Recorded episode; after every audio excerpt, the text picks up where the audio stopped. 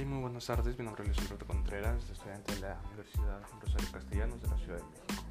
Hoy quiero hablar un poco de lo que son las tendencias, la crisis y los cambios en el mundo. Principalmente vamos a hablar de esta crisis que tenemos hoy en día, que es el SARS-CoV-2, mejor conocido como COVID-19, el cual ha venido a afectar de manera general al mundo, no nada más a nuestro país, al mundo. Ha traído una crisis de desempleo, pobreza, y sobre todo problemas dentro de los países, problemas políticos, principalmente en el nuestro. Como por ejemplo, tenemos la rivalidad entre nuestros partidos de derecha y partidos de izquierda, que los de derecha, sin mencionar nombres, todos ya sabemos quiénes son aquí en el país mexicano, pues después de 80 años, más de 80 años de gobierno, pues no han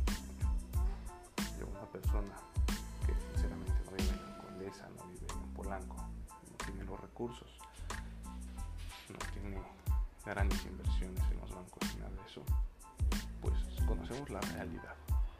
No basta mirar a la gente pobre y decir, es que eso está pasando por culpa del partido. No, hay que vivirlo en experiencia propia para poder comentarlo y juzgarlo. Entonces, volviendo a lo anterior, conforme a la pandemia, pues sí, eh, los empleos se redujeron no por culpa del gobierno, culpa de un virus que no sabíamos que iba a llegar. Un virus que no estaba predecido, que no se podía pronosticar, que no sabíamos que iba a llegar o aparecer. Sí, tal vez no estamos preparados en nuestro país de manera adecuada en los hospitales. ¿Pero por qué? Porque todos los gobiernos anteriores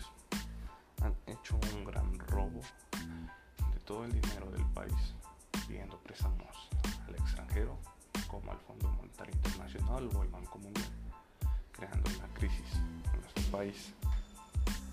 Entonces,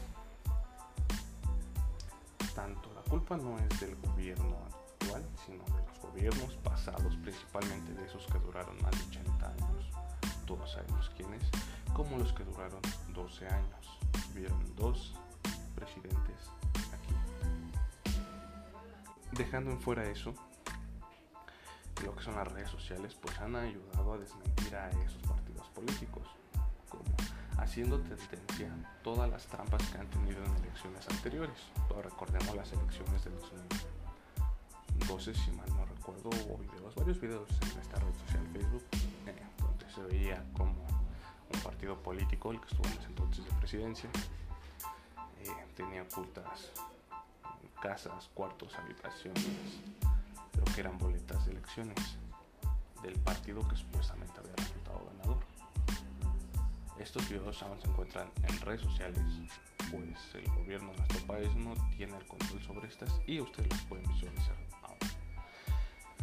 Después de esto, tenemos lo que son los cambios nuestro país un cambio ha sido el mejoramiento y la reducción, no en gran escala, en una mínima, un pequeño cambio, que es el acabar con la pobreza. ¿Cómo? Dando esos apoyos económicos. Eh, para que me entiendan más, los invito a ver el documental de cómo sobrevivir con un, menos un dólar al día. Y ahí se dan un poquito cómo están funcionando los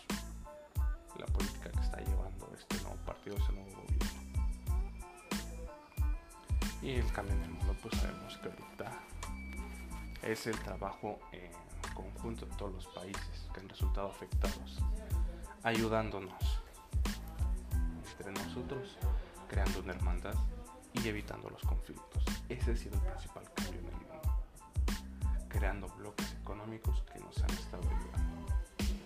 Por el momento sería todo, espero continuar con esta plática más tarde. Les agradezco su atención y nos vemos después. Hasta luego, excelente tarde. Muchas gracias.